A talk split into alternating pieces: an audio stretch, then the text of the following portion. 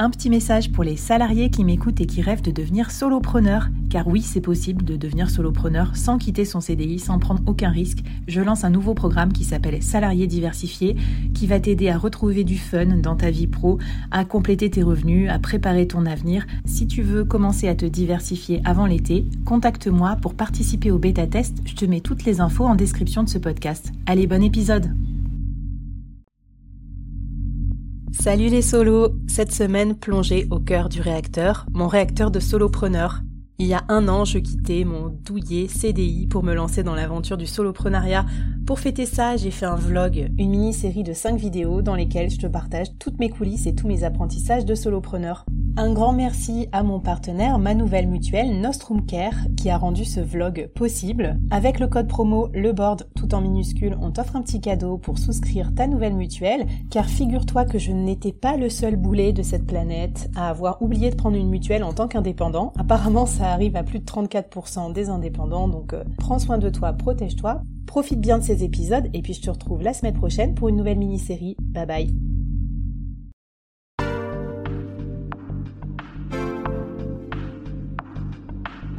Lunettes de soleil, Birkenstock, on sent que c'est vraiment le dernier épisode du vlog. Bienvenue sur mon canapé de place. Ask Me Anything, c'est le dernier épisode du vlog et je réponds à toutes vos questions. Pourquoi as-tu quitté le salariat? Qu'est-ce qui a motivé ce changement? J'étais pas du tout dégoûtée du salariat, j'adorais ce que je faisais, mais j'avais envie de faire un truc pour moi. J'avais envie d'aller plus loin aussi dans la créativité et j'avais envie de me construire euh, mon petit univers, euh, ma petite entreprise, de retrouver l'ownership. Je peux aller plus loin dans mes délires, je peux aller plus loin dans ma créativité, je peux plus m'exprimer encore. Et ça, ça me fait du bien. Quand avoir la présence d'esprit de pivoter Comment faire la différence entre persévérance et acharnement? Demandez conseil aux gens, pitié votre idée, votre concept. Ils vont vous dire, ils vont vous donner des signaux plus ou moins forts. Moi, tous les mois, je fais mon comité média avec les founding members euh, du board. Et en fait, euh, je leur pitch mes idées. Des fois, ils me démontent mes projets, mais c'est pour la bonne cause. Et à chaque fois, ils m'aident à m'améliorer. Et ça m'aide à voir là où je m'acharne et où là, euh, je pense qu'on peut un peu améliorer. Tester, tenter, tenter plein de choses, pas rester focus que sur une idée. Moi, ça m'aide, je lance plein de projets, il y en a plein qui échouent, il y en a qui marchent mieux que d'autres. Grâce à ça, je vois aussi ceux qui marchent mieux que d'autres dès le début par rapport à ceux qui vivotent. Comment as-tu géré ce changement complet au quotidien? Alors d'un côté, j'ai trouvé que le soloprenariat, ça changeait pas trop par rapport à mon taf d'avant. J'avais déjà beaucoup d'autonomie, je voyageais beaucoup, j'avais pas mal de responsabilités, donc cette partie-là changeait pas. Par contre, j'ai tout changé en même temps. J'ai changé de ville, j'ai déménagé à Nantes, j'ai eu un deuxième enfant et je suis devenue solopreneur. Donc c'est plus ça peut-être qui m'a un peu bousculée. En même temps, ça m'a aidé à prendre des nouvelles habitudes. Direct arrivé à Nantes, j'ai contacté d'autres solopreneurs et ça m'a aidé à me mettre euh, tout de suite dans les rails de mon nouveau métier, ma nouvelle vie de solopreneur. Après, moi, le changement, c'est pas un truc qui me fait peur. Aussi, oublie pas que j'avais commencé en side. J'avais créé le board avant, j'avais été en incubateur avant, j'avais pris pas mal les devants pour anticiper ce changement. Qu'est-ce qui t'a le plus surpris en rentrant dans le monde des entrepreneurs? Ce qui m'a surpris, c'est que dans l'entrepreneuriat, rien n'est défini, contrairement à une fiche de poste. Tu peux changer du jour au lendemain, tu peux décider de pivoter, tu peux changer de domaine d'activité, tu peux changer d'entourage. Et c'est vrai que ça, c'était à la fois très cool, mais très surprenant. Est-ce qu'il y a des aspects du salariat qui te manquent? Il n'y a rien qui me manque en fait, euh, à part mon gros salaire et les vacances. Parce que si, si, les vacances, ça me manque. J'arrive plus jamais à prendre des vacances euh, sans penser à mon boulot. Et garder beaucoup d'entourage grâce aux collègues que je choisis, d'autres solopreneurs. Je me fais même des nouveaux amis, peut-être encore plus que quand j'étais salarié, parce que quand tu es salarié, bah, tu partages des bureaux avec des gens, mais dont tu partages pas forcément euh, les valeurs ou le quotidien. C'est peut-être un risque aussi d'ailleurs d'être solopreneur, de s'entourer que de personnes choisies. On est un peu dans une bulle de filtre. Après, c'est plutôt sympa aussi, on choisit les gens avec qui on a envie de travailler. Fut un temps, j'aurais pu y perdre en statut, mais maintenant j'ai l'impression que devenir freelance, solopreneur, indépendant, c'est plutôt à la mode, donc euh, ça va, je survis. Qu'est-ce qui marche pour toi alors qu'on t'a dit que ça marcherait pas? On m'a toujours dit que dans l'entrepreneuriat, il faut être focus. Et moi, je suis plutôt éparpillée. J'ai découvert que c'était une stratégie, la stratégie du small bets entrepreneur, des petits paris je me rends compte que je suis plutôt un portfolio solopreneur qui gère plusieurs projets et finalement ça me convient assez bien. Et ça, c'était un truc auquel je m'attendais pas, je savais pas que ça existait avant de devenir solopreneur. Quelle rencontre a été la plus inspirante pour toi? Mon comité média du board qui m'aide dans la construction du podcast via les NFT, les gens de la communauté du board qui m'ont écrit Et euh, du coup, je les ai découverts et on est devenus pour certains amis et tout. C'était des rencontres incroyables alors que vous étiez cachés derrière vos AirPods à écouter mon podcast et je savais pas qui vous étiez. Donc ça, c'était cool d'être sorti du bois. Tous mes amis solopreneurs, freelance, entrepreneurs à Nantes, merci de m'avoir accueilli. Carlos, qui m'a fait découvrir cet univers des NFT du podcast. Et Marie, pour créer le collectif Fleet. J'ai encore plein de rencontres formidables à citer. Il me faudra un épisode de vlog en entier.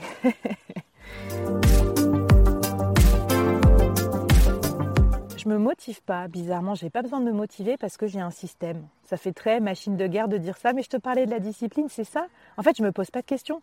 J'ai des trucs à livrer, comme par exemple un épisode par semaine, et je le fais. Et comme je suis habituée à le faire, c'est comme un muscle. J'ai même plus besoin de me motiver, en fait, ça vient tout seul. Je m'arrête jamais aussi, parce que quand tu t'arrêtes, euh, ça redescend et c'est plus dur, un peu comme quand tu t'arrêtes de faire du sport. Moi, j'ai besoin de travailler en mode sprint à fond par contre, j'ai besoin de me reposer. Donc, euh, mon mec se moque de moi. Il dit que j'ai besoin d'une semaine de vacances par mois.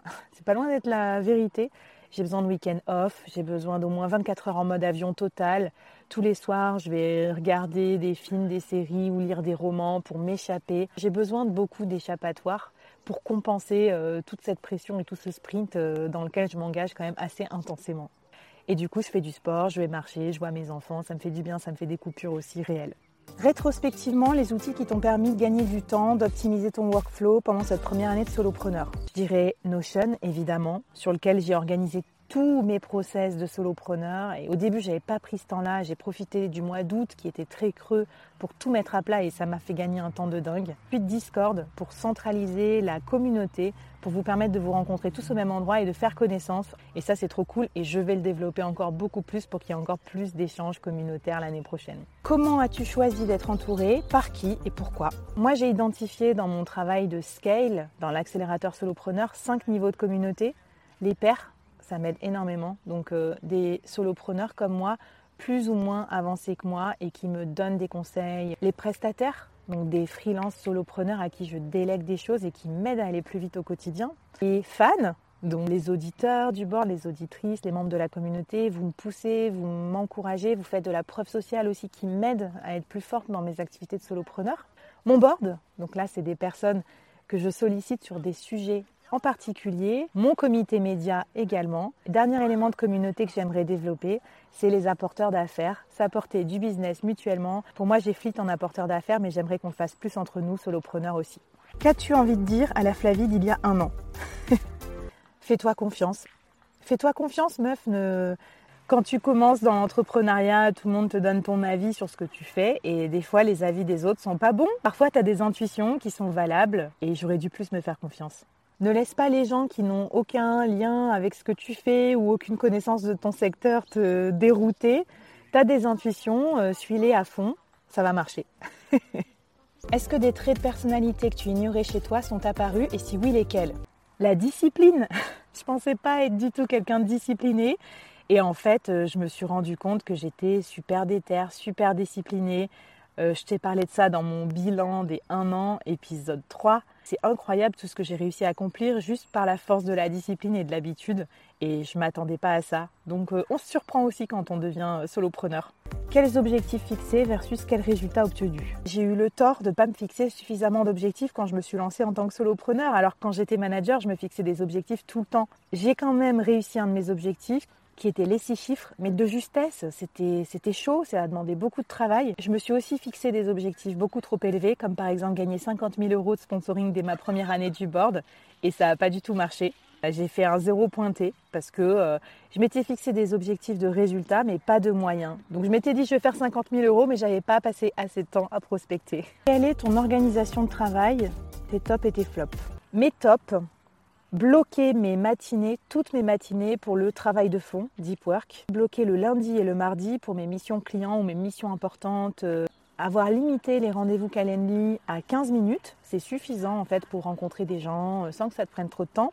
Et surtout à deux après-midi par semaine, le mercredi après-midi, le jeudi après-midi, un peu là où je suis le moins concentrée, on va dire, Et grâce à ça, j'ai déjà la moitié de ma semaine, euh, lundi, mardi, mercredi matin, où j'ai pu accomplir le plus gros du travail. Grâce à ça, je peux concilier euh, rencontres et quand même travail de fond. Un autre top, avoir sanctuarisé ma journée du vendredi pour faire mon podcast. Avant, je faisais un peu ça de façon égrenée n'importe quand. Maintenant, c'est vendredi matin enregistrement, vendredi après-midi newsletter, euh, upload et tout ça. Et ça, c'est génial d'avoir une journée dédiée par projet. Ça aide à être beaucoup plus efficace et en tout cas à matérialiser tout le temps que me prend le board au lieu de faire comme si c'est du temps qui n'existait pas. Qu'est-ce que tu avais comme image d'épinal complètement démentie par la réalité? Il y avait plein d'entrepreneurs que j'admirais énormément et qui me paraissaient complètement inatteignables. Et en fait, je me rends compte qu'ils ont commencé comme moi pas mal d'intuition, beaucoup de répétitions, énormément d'échecs qu'on ne voit pas hein, parce qu'on voit que les résultats et que les succès. Donc vraiment, mon image d'épinal brisée en mille morceaux, c'est euh, l'overnight success. Il n'y a pas de overnight success, il n'y a que des gens qui ont persévéré et qui ont été malins, qui ont pivoté et qui ensuite ont encore plus persévéré. As-tu eu des décisions fortes à prendre et si oui, avec quelles conséquences? J'ai pas eu de grosses décisions à prendre. En fait, c'est ça le kiff d'être solopreneur t'as pas d'équipe à gérer, t'as pas de stratégie à délivrer, tu fais ce que tu veux quand tu veux et c'est ce que j'adore dans ce modèle. Après, je sais que je devrais prendre des décisions difficiles.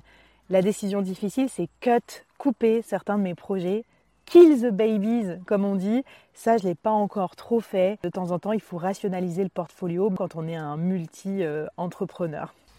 J'aimerais savoir si tu vis du stress au quotidien. Si oui, arrives-tu à ne pas te faire embarquer par les ruminations, le petit hamster dans la tête? Et sinon, ce que je te souhaite, quel est ton secret?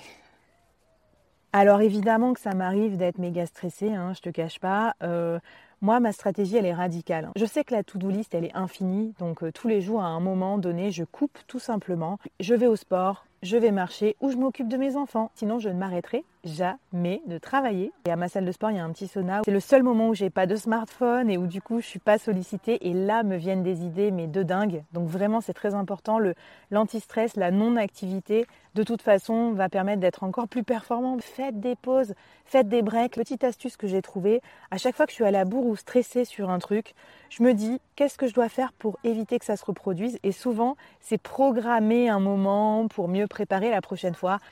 Quelle posture prendre vis-à-vis de son entourage euh, C'est pas évident. Moi, je suis dans un couple euh, solopreneur salarié, donc il y a parfois des petits accrochages, des incompréhensions. Comme au début, tu te sens seul en tant que solopreneur, tu prends beaucoup ton compagnon, ta compagne à partie pour euh, partager tes doutes et tout, faut pas faire ça. Surtout s'il est salarié, ce qui s'en fout, il peut pas comprendre. Donc euh, prends plutôt appui sur d'autres solopreneurs, viens dans la communauté du board, viens échanger entre pairs et je t'assure, ça passera mieux. As-tu reçu des conseils fiscaux ou financiers? En fait, moi j'ai créé le board où toutes les semaines, j'invite des gens pour récupérer du conseil gratuit et devenir une meilleure solopreneur. Donc j'invite qui je veux et des fois j'invite des gens qui me donnent des conseils pour mieux gérer mon solo business ou mieux investir ma trésorerie et tout. Donc euh, crée ton média personnel, tu pourras te former au quotidien et récupérer des, tips euh, géniaux.